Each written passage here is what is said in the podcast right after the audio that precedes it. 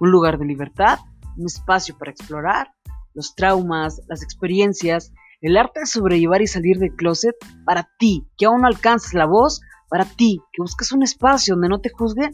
Todos tenemos una historia que contar en este viaje difícil de ser gay. Lo importante que es encontrarnos con nosotros mismos, hasta eso, que solo esta comunidad sabe explorar y disfrutar hasta su puta madre. En lo que hay, no somos expertos, pero hablamos un chingo. Esto es para homosexuales, bisexuales, heteroflexibles. Yo soy Berenice Hernández. Esto es lo que hay. Quédate conmigo. Hola, ¿qué tal? ¿Qué es lo que hay? Bienvenidos a este nuevo episodio. Espero estés teniendo un excelente día. El día de hoy traigo un tema que yo espero que les guste tanto como a mí me interesó conocer un poquito más de esto. Y la verdad es que yo traía este tema deambulando por mi mente y bajado del cielo será, no sé, pero vi un post de un chico en Facebook, el cual me llamó muchísimo la atención. Le pedí por favor que hiciera una colaboración conmigo. Él es podcaster, entre muchísimas cosas más que hace. Él es Israel González, el cual también tiene un podcast que te voy a invitar a que lo vayas a escuchar después de este. Se llama No Soy Moda y lo puedes encontrar en varias plataformas, las cuales te voy a dejar aquí en la descripción. Israel, bienvenido, ¿cómo estás? Muy, muy, muy bien, Bere. Muchísimas gracias por la invitación. Al contrario, muchísimas gracias a ti por aceptarla.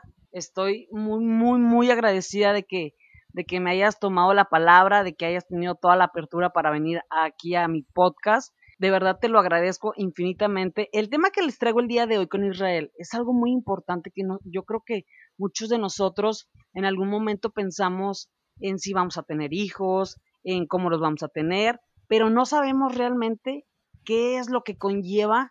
En este caso vamos a hablar de adopción. Y yo quiero preguntarte, Israel, ¿cómo empezó todo el trayecto, toda esta experiencia que estás viviendo? Platícanos un poquito del inicio de, tu decisión en adoptar a un pequeño? Mira, el 15 de abril del 2016, mi esposo y yo tomamos la decisión de casarnos. Este, nos fuimos a casar a la Ciudad de México. Nosotros somos de la Ciudad de Puebla. en aproximadamente dos horas estás en la, en la Ciudad de México desde Puebla. Y la intención primero de casarnos, pues obviamente era darle certeza jurídica a nuestra relación, al igual que la intención de adoptar. Eh, tanto de él como mío, pues nuestro sueño siempre había sido ser padres. Con nuestras parejas respectivas anteriores, pues no habíamos podido concretar ese sueño. Entonces, de pronto nos encontramos él y yo en el camino y dentro de nuestras pláticas, perdón, y dentro de lo que nos conquista uno del otro, pues fue precisamente el, el querer ser padres, ¿no? Entonces nos planteamos esa idea y este, dos años después es cuando iniciamos los trámites de adopción, que básicamente es el tiempo que el DIF, por lo menos el DIF de la Ciudad de México, te pide como convivencia de pareja para que puedas iniciar tus trámites de adopción. Entonces, eh, por ahí surge la, idea, la cosquilla, eh, teníamos ya esa intención, en algún momento, tanto frente a su familia como frente a la mía, en, una cena de Navidad, pues brindamos por, por esa nueva aventura que íbamos a iniciar en 2016, que era este, el tema de la adopción, y que incluso pues esperábamos que en término de, no sé, unos meses ya, ya tuviéramos este, a, nuestra pequeño pequeño, ¿no? Pero pues no, no fue tan fácil, es un, un trayecto largo, es un trayecto pesado pero al final del, día eh, tenemos en estos momentos ya una pequeña con la cual eh, nos estamos desarrollando como papás, eh, nos estamos volviendo unas personas tanto felices como aprendiendo a ser papás. Oh, Israel, me parece súper importante esto que dices de la familia, que me gustaría que lo tratáramos este, más adelante, pero dime, ¿cómo ha sido el, el proceso que han llevado ustedes como pareja y los miedos que surgen en, el proceso. ¿Cuál ha, ¿Cuál ha sido tu mayor miedo tuyo individual y de pareja? Como miedos te puedo decir, el económico es el principal miedo que te da. ¿Por qué? porque a, ciencia cierta no sabes si tienes que ser millonario, si tienes que ser rico, si tienes que tener mucha plata en el banco para que el DIF te diga, ok, tienes la solvencia, entonces puedes ser papá adoptivo. Entonces ese es el primer miedo. La verdad es que ni mi esposo ni yo lo somos. O sea, vivimos de nuestros trabajos, vivimos con nuestros sueldos, pero no más allá de tener miles y miles de pesos en el banco. O sea, eso está lejos de la realidad, ¿no? Entonces, eh, creo que ese fue el primer miedo que nos planteamos, el hecho de no ser viables por esa parte. Sin embargo, no quisimos detenernos y nos planteamos el, pues el intentarlo, a ver qué pasa, este, pues a ver qué sucede, a ver hasta dónde llegamos. Y pues bueno, te puedo comentar un poco acerca del, proceso que lo iniciamos pues con muchas dudas eh, en el sentido de que estamos seguros de lo que, que, vamos a hacer hoy. Pues sí, creo que sí. Entonces, ok, nos tomamos un autobús, nos fuimos a la Ciudad de México a preguntar qué se necesitaba para iniciar un trámite de adopción. Entonces, en esa primera pregunta, cuando llegamos a las oficinas del DIF de la Ciudad de México, nos dijeron, ¿sabes qué? Tienen que tomar un curso de inducción al tema de la adopción. Este curso consta de cinco sesiones, una cada martes, durante un poco más de un mes. Lo cual, pues bueno, sí fue como que nuestro primer paso complicado porque pues significaba el pedir trabajo en nuestro, digo más bien, pedir permiso en nuestros trabajos para poder hacer esto, ¿no? Entonces cada martes teníamos que ausentarnos por completo del trabajo para poder acudir a nuestros cursos. Vale muchísimo la pena estar en ese curso porque te plantean lo que realmente significa adoptar un pequeño. Y, te lo digo de esta forma, nosotros en su momento pensamos en que pues un pequeño que está en una casa hogar necesita ayuda, necesita apoyo, necesita amor y este y, y, lo mejor que podíamos hacer con nuestras buenas intenciones pues era ir a adoptar a un pequeño que lo necesitara. Sin embargo, de eso no se trata la adopción. Digo, ya ahorita que ya soy consciente de esta parte, no se trata de eso Adoptar un pequeño es integrar a alguien a tu familia. No vas a ayudarlo. Lo que vas a hacer es meterlo a tu núcleo familiar, meterlo a ese nido que has formado con tu pareja y ese pequeño o pequeña que llega a ese nido, pues hay que empollarlo bien, hay que darle de comer, hay que crecerlo, hay que llenarlo de amor, hay que educarlo, hay que enseñarle con tus valores, y hay que amarlo por sobre todas las cosas, como si tu hijo fuera un hijo biológico, completamente. Entonces, no estás ayudando a nadie, estás integrando a alguien, a tu familia, la cual quieres hacer crecer. Sí, claro, y que sabes que es algo que me parece muy importante, que yo creo que muchos de nosotros a la hora de adoptar no es algo que, que nos viene a la mente rápido, es como tú lo dices, que, que lo pensamos desde el punto de, de, ayudar y es que realmente no nada más es que estás ayudando, es una decisión que tú estás tomando también por un beneficio que tú quieres, cual sea, ¿verdad? Pero, pero eso me pareció muy, muy importante de, de lo que te dan en este curso platícame un poquito más del curso, ¿qué, qué es lo que te, el trayecto, tú emocionalmente, qué te hizo sentir? O sea, las diferencias desde cuando empezaste este curso hasta cuando finalmente lo terminas, ¿qué cambió en ti? ¿Cuáles son los conceptos y perspectivas que cambiaron? Y sentimientos, claro. Yo creo que de conceptos, el tema del el, concepto de adoptar a un menor va de querer ayudar a es mi bebé. O sea, a, ese grado este, varían los conceptos de voy a ayudar a un pequeño a este es mi bebé y esto es lo que más amo en la vida. Créeme, ahorita eh, ya tenemos a nuestra pequeña, tiene prácticamente 10 meses con nosotros, 10 meses.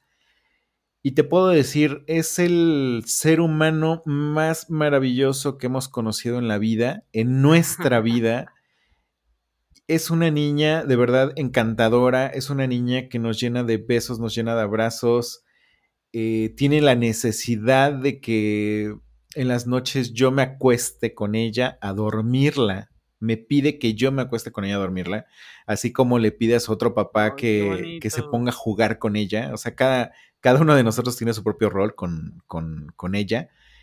A ese grado cambia tu perspectiva. Y en el taller te puedo decir, eh, trabajamos desde la parte del cómo educarías realmente y te enfocan mucho a la educación a través del amor y no de la violencia. ¿Por qué? Por una simple y sencilla razón. Estos pequeños que están siendo adoptables traen una situación muy cabrona, pero muy cabrona detrás. Puede ser desde explotación laboral, puede ser explotación sexual, puede ser abuso sexual, puede ser este, violencia, llámese violencia desde golpearlos, apagarles cigarros en la piel como castigo, este, todo lo, todo el mal background que te imagines de un pequeño, estos pequeños lo tienen, o una cosa o la otra. Hemos conocido historias, y yo en lo personal conozco la historia de un chico adolescente que, este, que tiene marcas de cigarro. Porque pues en su casa sí funcionaba, ¿no? Los castigos eran a través de quemaduras de cigarro. Eh, por fortuna, pues bueno, este chico ya fue adoptado y, este, y ahora esas quemaduras de cigarro las están tapando con mucho amor porque la pareja que lo tiene de verdad lo ama como no te imaginas. Y al igual otras historias que nos contaron en el DIF, por ejemplo, eh, era una familia que ya llevaba a su pequeño este, adoptado en el asiento trasero del auto y en eso se le acerca a un pequeño por la ventanilla vendiendo chocolates. El niño que viene en el asiento de atrás le dijo a su mamá, mira mamá, esos chocolates son los que yo vendía. Entonces, imagínate, tanto en el, en el curso, la quebradera de corazones, como... Salías chillando, cabrón. sí, sí, sí, sí, por supuesto. Es emocionalmente fuerte, de verdad es emocionalmente fuerte. Incluso hay videos este, hablando de la adopción pero desde el punto de vista de las emociones de, en este caso, una pequeña, porque la mamá era abusada por parte del padrastro, este, la golpeaba, le ponía este, vestidos demasiado pequeños de tirantitos y todo eso a la mamá y después la arrastraba por la casa, le decía que era una puta y que no sé cuánto. Esta niña, cuando se va a una caja de, una casa más bien de acogida, la señora que la acoge le regala un vestido muy similar y la reacción de la niña es de completa violencia porque no quería ese vestido, porque obviamente reflejó todo lo que vivió en su pasado. Entonces son emociones que de pronto los pequeños adoptados van a, van a vivir o van a pasar. ¿Por qué? Porque pues su pasado trae secuelas, ¿no? Y, y son secuelas con las que probablemente pues tengas que vivir en el presente de eso, por lo menos en México, no sé en otros países, pero por lo menos en México creo que de eso se trata adoptar un pequeño a través de, la, de, los canales oficiales, ¿no? Porque por algo están en una casa hogar, que es este, pues, el único refugio que existe hasta ahorita para ellos. Sí, claro. ¿Sabes qué? Que, que muchos también no nos ponemos a pensar, digo, sería muy fácil decir, yo quiero adoptar y tengo ganas de un niño y alguien a quien criar y demás, pero no, no nos imaginamos ni todo el proceso y las heridas que traen esos pequeños. Y, y, nosotros cómo vamos a lidiar con ellos. Digo, tienes que estar completamente seguro de tomar una decisión así. Y qué padre que haya, digo, por ejemplo, ese curso que mencionas, que yo no sabía que, que lo pasabas y que me encanta que estés aquí platicando de esto, porque pues lo vemos como de, pues sí, nacieron y ahí los llevaron, ¿no? O sea, como que no han pasado casi creo que nada, o creemos que vas a ir y te van a dar un recién nacido, el cual está así salidito de, del hospital.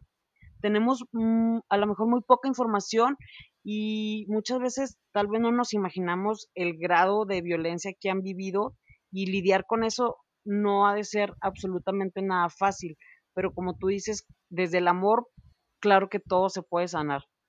Oye,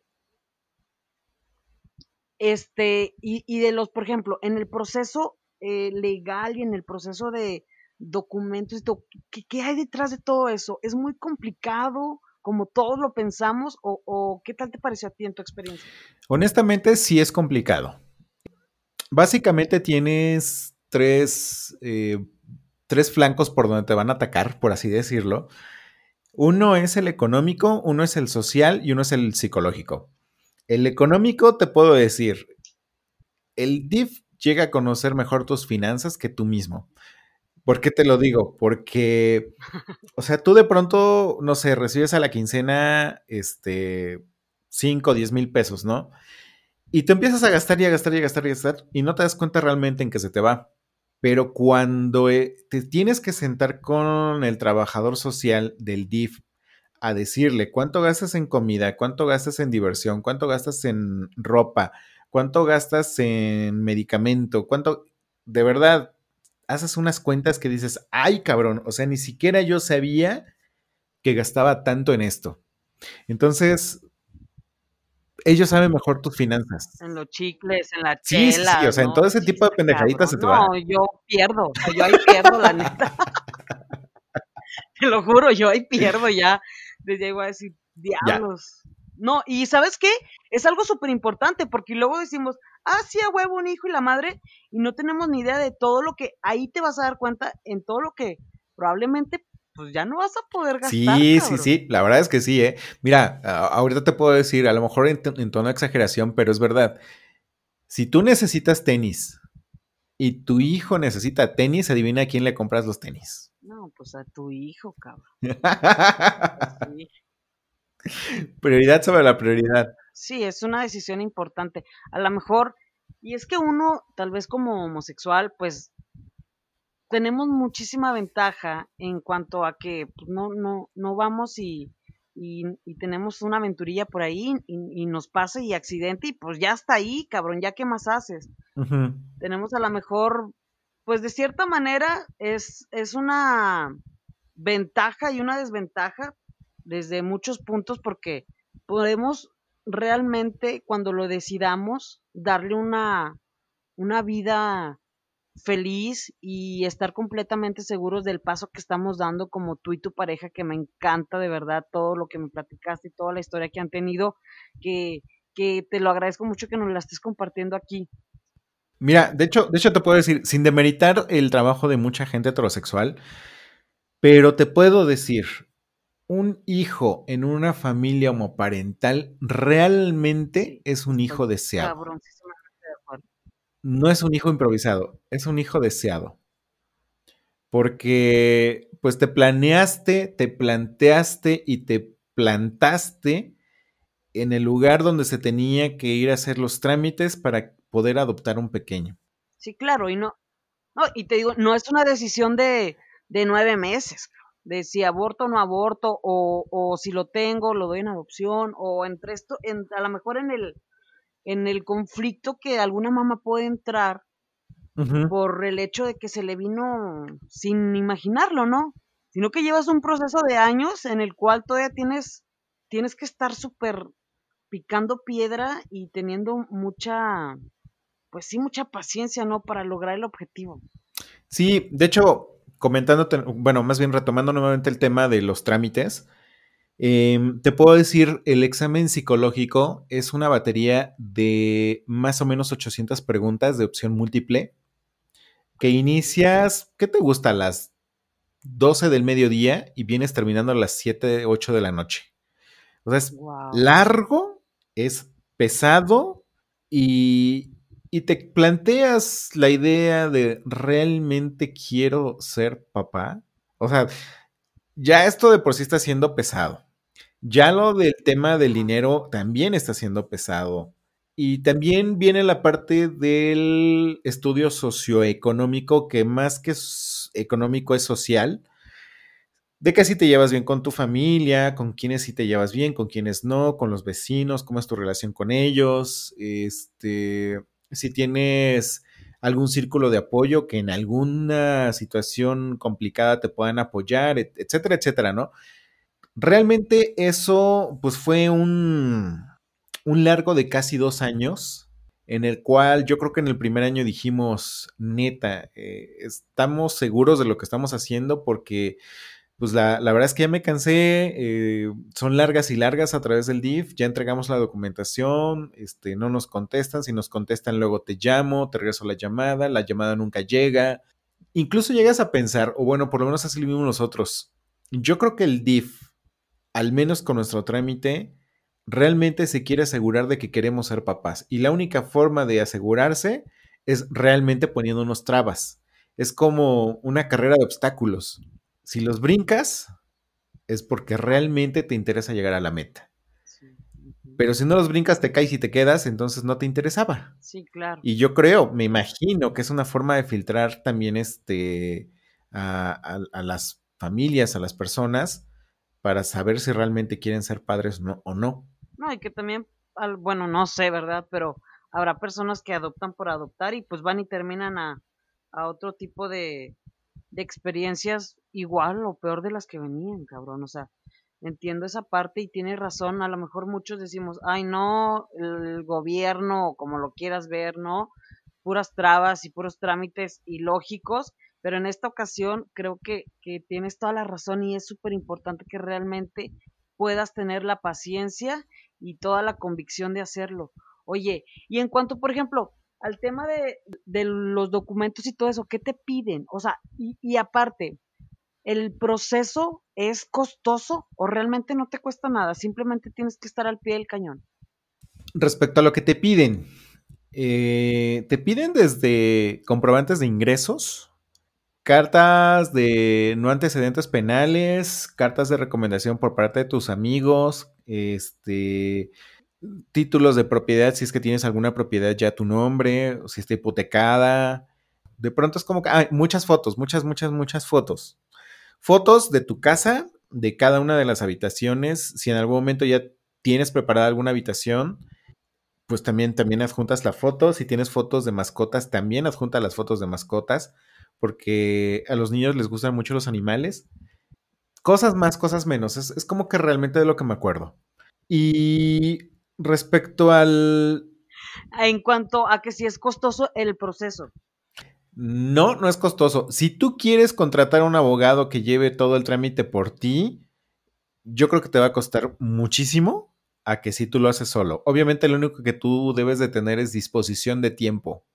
¿Por qué? Porque habría que estar yendo a las dependencias, ¿no? en este caso al DIF y estar vuelta y vuelta, llamadas y todo eso. Tú puedes hacer el trámite solo, no te cuesta, nadie te pide un solo centavo. Eh, hasta ahorita, digo, nunca nos han pedido ni un solo centavo y si lo pidieran tampoco lo daríamos porque este, creo que nuestra pequeña no se merece que el llegar a nuestro hogar esté manchado con corrupción, ¿no? Entonces, eh, pues no, nadie nos ha pedido nada hasta ahorita y sí es un trámite gratuito, largo, pesado que te lo planteas mil veces, pero que si llegas a la meta, vale muchísimo la pena que alguien en la noche te dé un beso y te diga buenas noches, papá. Ay, qué bonito. Oye, ¿y ustedes como pareja cómo viven eso, Isra? Cuéntame un poquito. No, no, no, no, no es que me quiera meter en cosas que no me importan, pero, pero sí me importa. Pero sí. Mira, el, yo soy el papá estricto, digo, puedes escuchar mi voz, mi voz no es suavecita, no es blanda, este, tengo una voz un poco gruesa. Y, y si le llamo la atención a mi pequeña, créeme que, le suena a grito. A pesar de que no quiera gritar, pero pues sí suena a grito.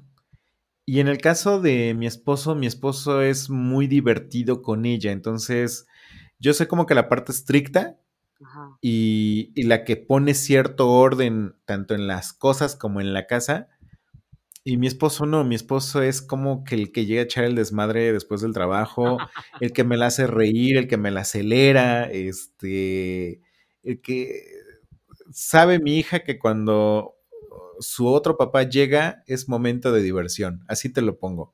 Entonces, es... Cuando estás todo el momento de la tarea. Sí, sí, sí. Mira, de hecho, por ejemplo, te puedo decir, cuando llegó ella no sabía ni siquiera elegir su ropa. Y parte de lo que yo trabajé fue, ¿te quieres vestir elige tu, tu ropa. Le pusimos un guardarropa pequeño eh, de acuerdo a su estatura. Este, al frente de sus ojos tiene sus playeras, un poco a un lado tiene sus pantalones o, o sus faldas. Y entonces ella va y elige lo que ella quiere ponerse. Luego parece caja fuerte, no le encuentras la combinación. Pero es algo es algo que orillea que ella hiciera, que ella eh, fuera independiente hasta en su, en su vestimenta, ¿no? Y entonces así he ido trabajando muchas cosas, igual este, temas de, tarea, este, de lavar sus trastes, de acomodar su silla, de darle de comer, etcétera, etcétera. Entonces, pues sí, me ha tocado esa labor de, este, de poner un poco de disciplina con ella. Pero disciplina desde el amor. O sea, yo sé que a ella la regañaban mucho donde estaba y romper con esa idea de que todo el mundo la va a regañar y ella se queda quietecita sin moverse para que no pase nada, a que ahora pues ya le digo, oye, siéntate bien y ella me contesta, ¿por qué? Entonces ya, ya, me empieza a desafiar, ya me empieza por a desafiar. digo que por favor. Oye, Exacto. Y en cuestión de, pasas todo el trámite, haces tu curso, después del curso, ¿qué hay? Platícame un poquito más de eso, antes de platicar de tu familia. Mira, después del curso es la entrega de una carpeta con toda la documentación que te dije y probablemente la que se me olvidó decirte, pero es, es una carpeta gruesa y este, incluso hasta se pueden volver dos carpetas. Entonces, de esas dos carpetas tienes que entregar copia. Bueno, ya te revisan toda tu documentación, te citan para la batería de preguntas psicológicas y en base a la batería de preguntas psicológicas más toda la información que entregaste, te hacen una cita que para nosotros fueron meses de espera, muchos meses de espera, te puedo decir que fueron como seis o siete meses, para que nos den un, un veredicto de si somos viables o no somos viables. Ahora, explico un poco esto. Si eres una persona o una pareja no viable ado para adopción, te explican el por qué. Y sobre ese por qué te invitan a trabajar. Por ejemplo, si encuentran alguna situación psicológica con alguno de los dos, les dicen, ¿saben que Todavía tienen que trabajar esta parte emocional, este, psicológica, etcétera, etcétera. Pueden venir con alguno de nuestros psicológicos, digo, nuestros psicólogos, perdón, o pueden este, acudir con alguno este, de su confianza, trabajan esa parte y luego se vuelven a, este, a postular para, para padres adoptivos. Hay gente que a lo mejor se siente mal, se enoja, se ofende, deja el trámite ya ahí y hay gente que, que vuelve a repetir, lo vuelve a intentar. Y en el caso de los viables, pues quiere decir que todas las evaluaciones que hicieron denotan que somos personas aptas para poder adoptar un menor. Entonces, esa noticia nos la dieron en diciembre del 2017, 2018. Ok. Ajá, en diciembre de 2018. En 2018 iniciamos el trámite en marzo y en diciembre nos entregaron el veredicto de que somos viables. Ok. Después, pues simplemente quedó en espera porque acá hay otra cosa que importante que explicar. A los niños psicológicamente les hacen un perfil y a los adultos con la batería de preguntas nos hicieron otro perfil. Tienen que revisar con todos los niños nuestro perfil en dónde encaja. Psicológicamente. ¿Con qué niño encajamos? Y lo que normalmente nosotros pensamos, lo, que normalmente nosotros pensamos es que, ay, pues vamos a ver qué niño nos gusta y nos lo quedamos. No, no funciona así. Eh, funciona, este, tú con qué niño puedes encajar bien. Y ya de pronto ya encontraron con qué perfil de niño encajaste, entonces ya se promueven convivencias. Y esas convivencias, pues es de ir a conocerlo, este, platicar, quizás jugar, a lo mejor compartir alimentos con el pequeño o la pequeña y este y pues de ahí ver cómo, cómo se desarrollan las cosas. En nuestro caso, eh, más o menos fuimos candidatos como para un 30 perfiles de pequeños, al igual que otras 30 familias. eh, nos hicieron un picnic en un parque en la Ciudad de México y este picnic eh, pues fue para conocernos e, e, integrarnos unos con otros, ¿no? Nosotros tuvimos la... Primero el estrés de como ver a un pequeño y decir, ay, este como que me, me agrada, vamos a ver.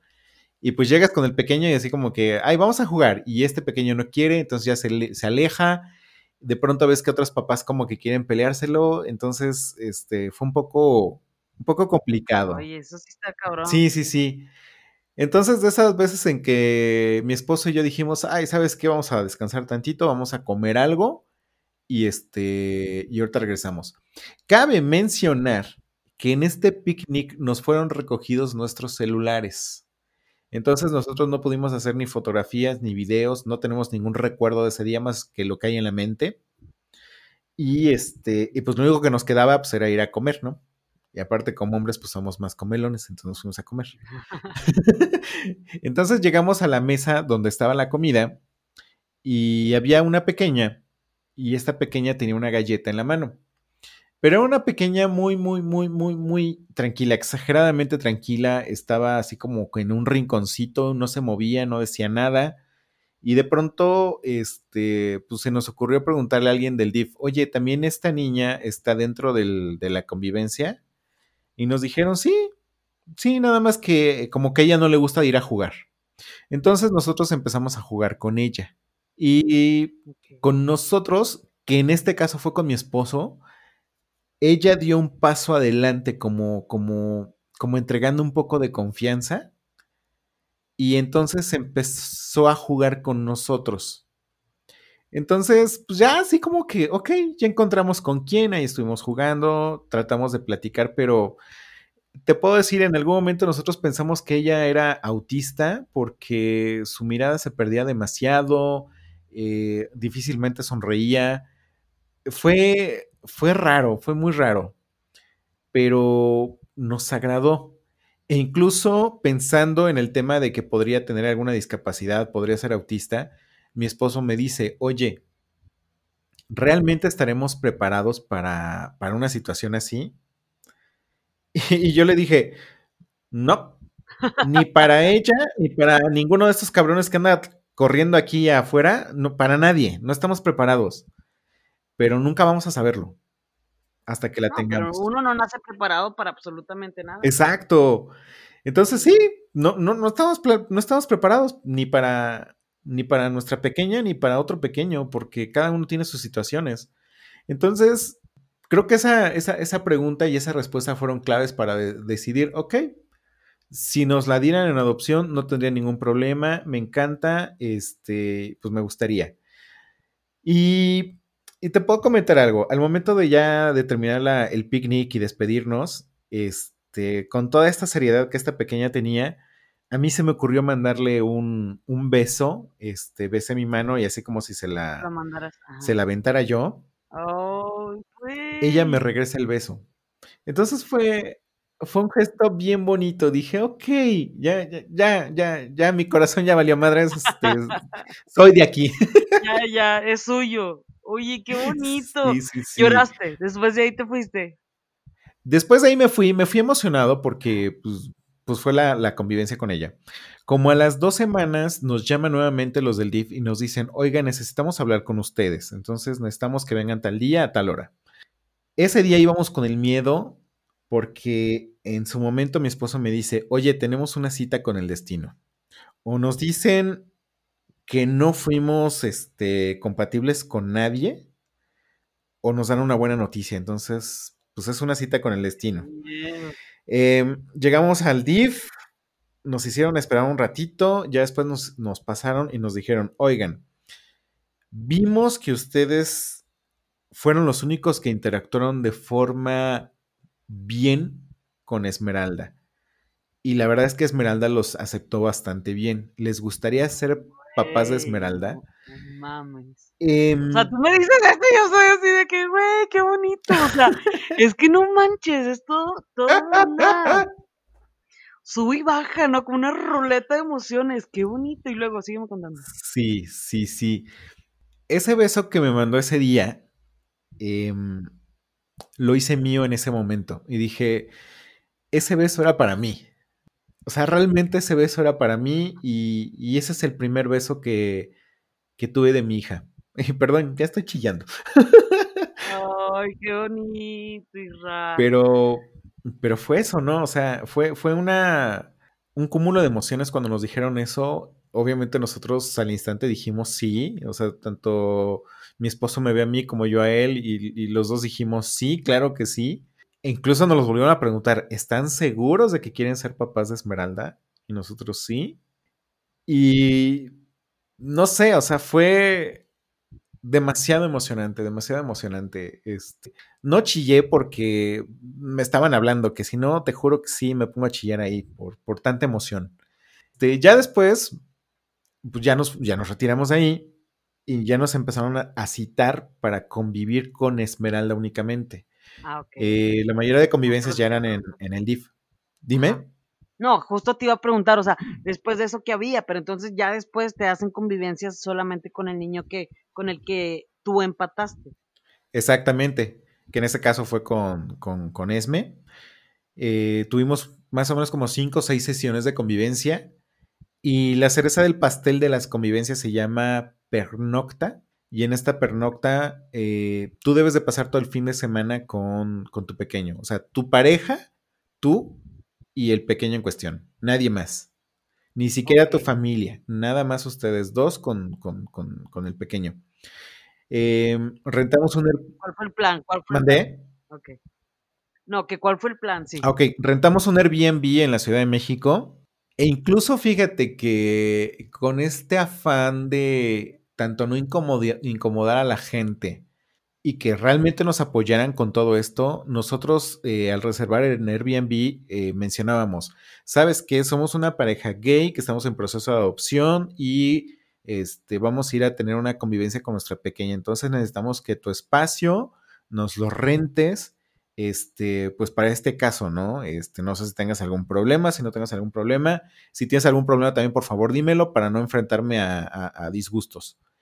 Hubo una señora tan maravillosa que nos contestó, nos felicitó, o sea, lo primero que nos dijo, muchísimas felicidades por esto. Cuenten con mi espacio, es una, es una casa tipo departamento. Y este, y como estábamos en época de Navidad, de hecho estábamos en los primeros días de diciembre, nos dijeron, eh, si me confirmas ahorita mismo, eh, en la tarde te estoy poniendo el árbol de Navidad para que cuando llegue su, su pequeña sea lo primero que vea. Te lo juro, fue qué maravilloso. chingón, qué padre encontrarte personas que, digo, que compartan tu misma emoción. Y luego, Eh, pues ya llegamos a la casa, este, la anfitriona nos estaba esperando dentro de la casa. Lo primero que hicieron es decirnos bienvenidos, saludaron a, a Esme y le prendieron el arbolito en ese momento. Y así como que, mira, qué bonito arbolito, que no sé cuánto. Entonces fue una, un- una pequeña bienvenida muy, muy emocionante, tanto para, yo creo que para Esme como para nosotros. Incluso nuestra psicóloga nos fue a dejar ahí este, en, en el departamento, entonces ella también se emocionó. Y, y ya de ahí nos tocó quedarnos lo que fue viernes en la noche, sábado, domingo y hasta el lunes al mediodía, este, entregar a, a Esme nuevamente, ¿no? Fue una experiencia rara, completamente rara para nosotros. Yo creo que también para Esme, pero fue una experiencia maravillosa, porque, güey, o sea, te estresas por saber qué chingados hay que darle de comer. sí, no mames, o sea, Así te lo pongo. tú, tú, tú te preocupas siempre por ti, no siempre preocupado por lo que vas a comer, lo que sea, bye.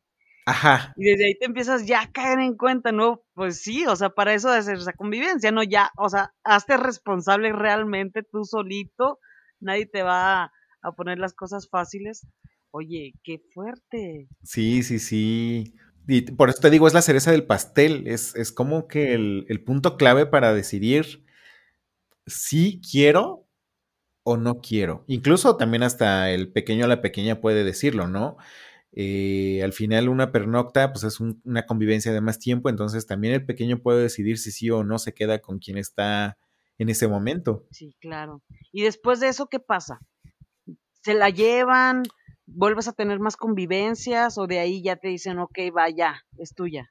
Mm, nos, desde ese día que le entregamos, eh, más o menos fue mm, días más, días menos, pero te puedo decir que fue el 3 de diciembre. Em, estaba planeado una convivencia en Navidad, otra en Año Nuevo y otra para su cumpleaños. Su cumpleaños es el 10 de enero. Entonces, en Navidad ella se enferma de gripe. Y entonces, este, pues ya no pudimos hacer la convivencia. Nos dijeron, ¿sabes qué? Esmeralda está enferma de gripe, no queremos sacarla de la casa, entonces, este, pues no se va a poder. Chin. En el trabajo que tengo, a mí me tocaba trabajar el último día del año. Y como es cierre de año fiscal, sí, la verdad, para mí era muy, muy complicado. Entonces, incluso yo le había dicho a mi familia, sobre todo este, a mi esposo, ¿sabes qué? Pues te vas tú desde el 30 y yo el 31 saliendo de la oficina me lanzo para allá. Entonces ya teníamos planeada esa parte y también nos la cancelaron. Entonces fue así como que, ah, ya no se hizo. En enero, los primeros días de enero nos dijeron, ¿saben qué? Necesitamos hablar con ustedes, vénganse para acá. Ya fuimos nuevamente a la Ciudad de México. Nos dijeron, en el plan renovar documentación, nos dijeron, ¿sabes qué? Necesitamos renovar esto y esto y esto y esto y necesitamos hacer nuevamente una evaluación psicológica. Y ahí te van tus 800 preguntas otra vez. Pero al final del día nos dijeron, eh, tal fecha tenemos una ceremonia de entrega de niños. Va a ser una ceremonia muy sencilla. Eh, no vamos a tener ni siquiera medios de comunicación, nada por el estilo pero ese día les vamos a entregar a su pequeña. Y nosotros así de, ¿qué? Espérame, ¿qué? Ahora sí, ya era en serio. Sí, pues, Ahora sí, ya era en serio. Eso fue, la entrega fue el 17 de enero. Me entregaron a una niña con una maleta. En su maleta venía una cobija que dice su nombre, dice Esmeralda y dice, nunca dejes de cumplir tus sueños. Creo que fue el mejor regalo que le pudieron haber dado. Y nada más, o sea, fue, fue su maleta con una muda de ropa y con ese mensaje en esa, en esa cobijita. Nos subimos al autobús para la ciudad de Puebla, porque nos venimos en autobús. Ella se durmió completamente en todo el viaje, llegamos a Puebla, yo no sabía cómo cargarla para, pues no incomodarla, no lastimarla, no nada. Eh, me la traje cargando la mayor parte del tiempo. Llegamos a casa y en la casa estaba mi sobrinijo, es, es mi sobrino de 13 años, pero pues ya lo acogimos como nuestro hijo. Mi mamá y letreros de bienvenida a Esme un montón de letreros de bienvenida, de globos, o sea, decoraron muy padre la casa. Wow, qué bonito. Sí, sí, sí, eran las 11 de la noche, o sea, ya, ya todos teníamos sueño, pero, pero fue una bienvenida bastante emotiva. Mis perros también se volvieron locos oliéndola, este, ella asustándose. No, no, no, no, fue, fue maravilloso ese 17 de enero. Qué hermoso. Y pues de ahí al, a la fecha, todo lo que te puedo comentar de, esta aventura es que no es una aventura fácil. Cuando la gente te dice que vas a ser papá y la vida te va a cambiar, realmente te cambia, pero en serio te cambia. Y como te comentaba yo, si tú necesitas tenis, si tu hijo necesita tenis, adivina quién le compras. Así, así de radical cambia tu, tu vida. Vale la pena, vale la pena todo el esfuerzo, toda la desesperación, toda todas las dudas que de pronto te surgen, los miedos, todo eso vale mucho la pena cuando te repito, en las noches te dan tu beso de las buenas noches y te dicen buenas noches papá o, o acuéstate conmigo, este, o abrázame. todo eso vale la pena. Toda la recompensa en una cosita tan pequeña.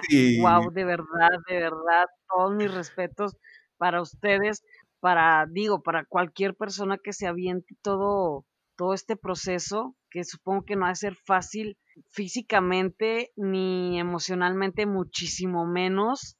Ahorita que, que lo mencionas, sabes que, que, yo traía esta idea, porque yo un día iba manejando y yo tuve así como que, de esos sueños como que estás despierto. O sea, y, y así vino una imagen yo sola adoptando un niño. Y yo dije, wow, y le dije a mi mamá, mamá, voy a, a buscar información, o sea, voy a preguntar qué, qué hay detrás de todo eso. Y ahorita que me lo dices, me llena de emoción. No te estoy mintiendo, me están sudando las manos. o sea, me están sudando las manos, pero qué bonito, qué bonito, Isra. Tú, dime, ¿tú te has enfrentado a, a este tipo, o sea, no sé, como en la sociedad, a algunos desprecios o han tenido algún tipo de, de detalles en cuanto a eso? Hasta el momento no.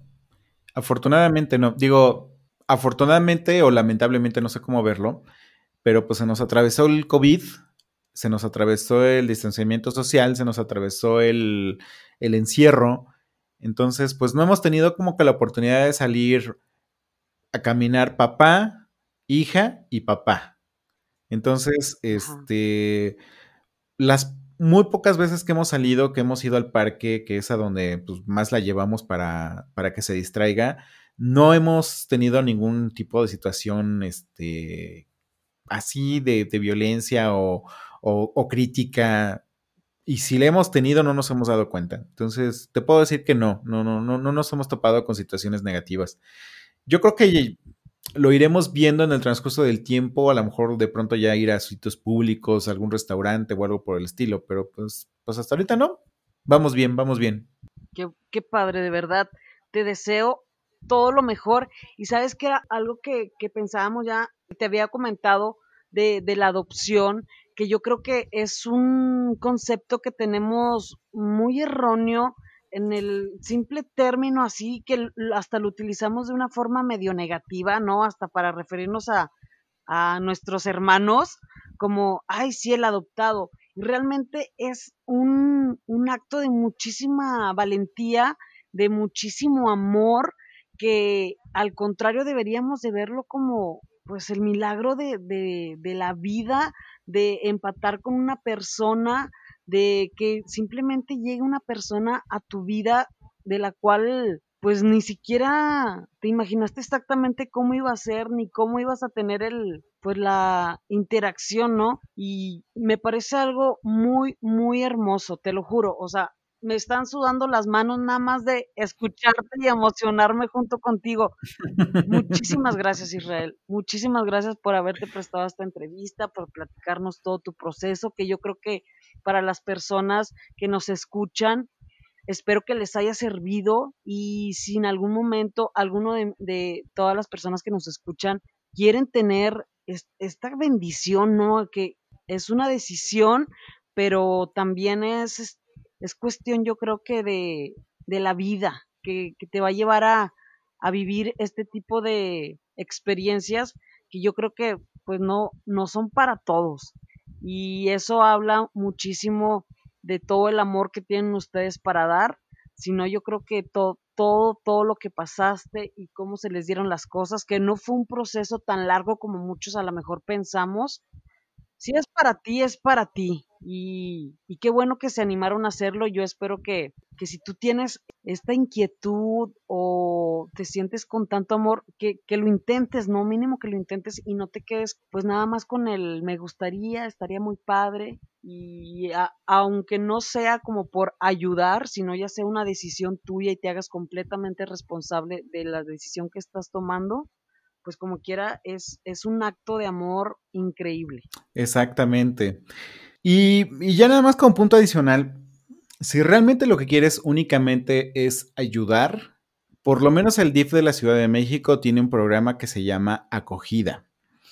¿Y qué es esto? Si hay algún pequeño en alguna situación y en la que su situación jurídica todavía no se define como eh, si es niño adoptable o no, pero está en casa hogar, lo que menos quisieran este, las personas que trabajan en el DIF es que estos niños vayan a una casa hogar. Entonces, un hogar de acogida es precisamente que le abres tú las puertas de tu casa a un pequeño de forma temporal para que pues este pequeño no viva como en una casa hogar, que viva, que viva con otra familia. Si quieres ayudar, eh, acércate y pide un programa de acogida y, e infórmate completamente sobre, sobre ese tema. Pero si lo que quieres es realmente crecer tu familia, vete por la adopción. Oye, como quiera, está increíble esta opción porque pues de perdido te, si tienes esta duda, yo creo que te, que te impulsa mucho para que vivas realmente la experiencia de, de acercar a integrar a, a, una persona más a tu familia. Está increíble eso. Exactamente. Digo, existe la opción, pues lo de menos sería usarla. Sí, claro. Ah, ahí sí, ahí sí tienes, tienes toda la razón de, de nada más como si lo que quieres es ayudar y ahí yo creo que uno se va se da cuenta, ¿no? Inmediatamente si lo que querías realmente nada más era aportar un poquito a la sociedad o realmente ser papá. Me encanta. Exactamente, exacto. Muchísimas gracias, Israel. Oye, platícanos un poquito de tu podcast antes de irnos. Antes de irnos, el podcast se llama No Soy Moda y se denomina No Soy Moda porque muchos grupos de ultraderecha mucha gente, pues un poco cegada, ¿verdad? Eh, de pronto dice que la comunidad LGBT es una moda únicamente, que los gays, las lesbianas, los transexuales somos una moda. Y con este programa, pues queremos desmentir esa parte. No somos moda, somos parte de la sociedad, somos tu psicólogo, somos tu dentista, somos tu abogado, somos todas esas personas que contribuimos, que pagamos impuestos, pero que no tenemos los mismos derechos. Creamos parte de nuestra sociedad, Somos parte también de, del crecimiento económico y, y formamos parte de, de, de, este mundo, ¿no? Entonces, no simplemente somos una moda. Ahora, la sexualidad de las personas es una pequeña parte de toda su esencia. Entonces, si me ves por, por el tema de la sexualidad, estamos jodidos, pero si me ves por el tema de la esencia, vas a conocer muchísimo más de mí que solamente el tema de mi sexualidad. Entonces, por eso existe No Soy Moda. Nos encuentras en iTunes Podcast, en Spotify, en Anchor FM como No Soy Moda. Búscalo así. Este, el icono es una, es una huella dactilar con un micrófono. Y también en nuestras redes sociales, por si de pronto nos quieres este, escribir o seguir. En Instagram, que es donde tenemos mayor actividades, arroba no soy moda-podcast o también en Facebook como No Soy Moda, el podcast. Ok, perfecto. Muchísimas gracias Israel, muchísimas gracias a todos los que nos escucharon. Seguro, estoy seguro que esto llegará a los oídos correctos y espero que les haya servido toda la información que nos proporcionó hoy Israel. Espero que estén pasando un excelente día, que hayas tenido y hayas disfrutado esta plática tanto como nosotros. Y no olvides por favor vivirlo, sentirlo y agradecerlo. Y recuerda que se puede ser feliz cuando se vive descuadrado. Tengas excelente día. Hasta la próxima.